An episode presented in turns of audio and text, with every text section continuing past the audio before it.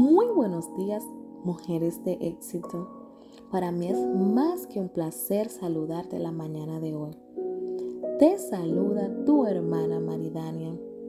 Hoy vamos a estar descubriendo lo que dice la Biblia en el libro de Hechos en su capítulo 3.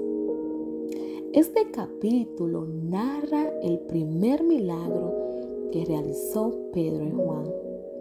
Este milagro para mí fue impresionante, ya que este hombre era cojo de nacimiento. Muchos dicen que ya tenía sus 40 años.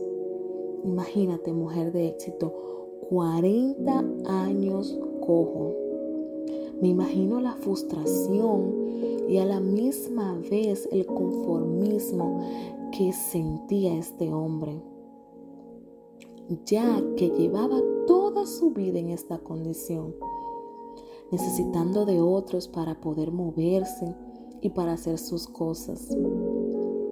Dice que al ver a estos dos hombres que se acercaron a él, les tendió la mano sin imaginarse que a través de estos dos hombres él recibiría su milagro.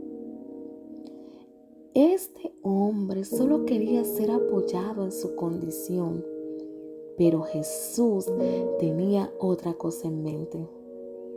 Jesús quería cambiar su condición completamente.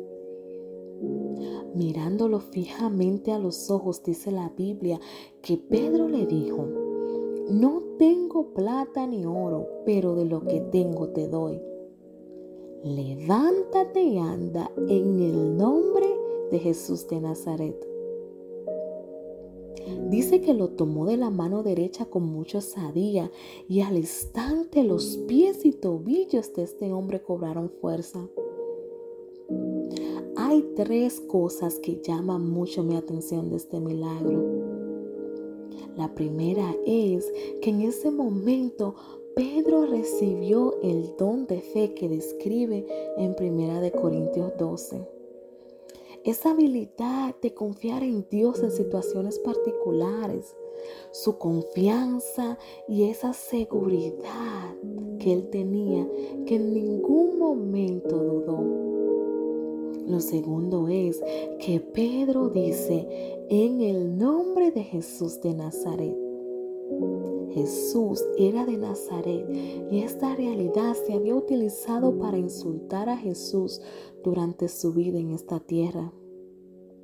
Pero Pedro lo utilizó en ese momento para que todos pudieran ver que fue en el nombre del que insultaron y despreciaron que este hombre pudo caminar. Lo tercero es la actitud del cojo al recibir su milagro. Lo primero que hizo fue unirse a los apóstoles. Luego comenzó inmediatamente a usar lo que Dios le había dado, andando y saltando por todas partes, dejándole saber a todos que ya podía caminar. Y por último empezó a adorar a Dios. Qué hermoso mujer de éxito. Yo te bendigo en esta mañana y pido a Dios que todas podamos tener la fe que tuvo Pedro, confiar y estar segura de lo que Dios ya depositó en nosotras.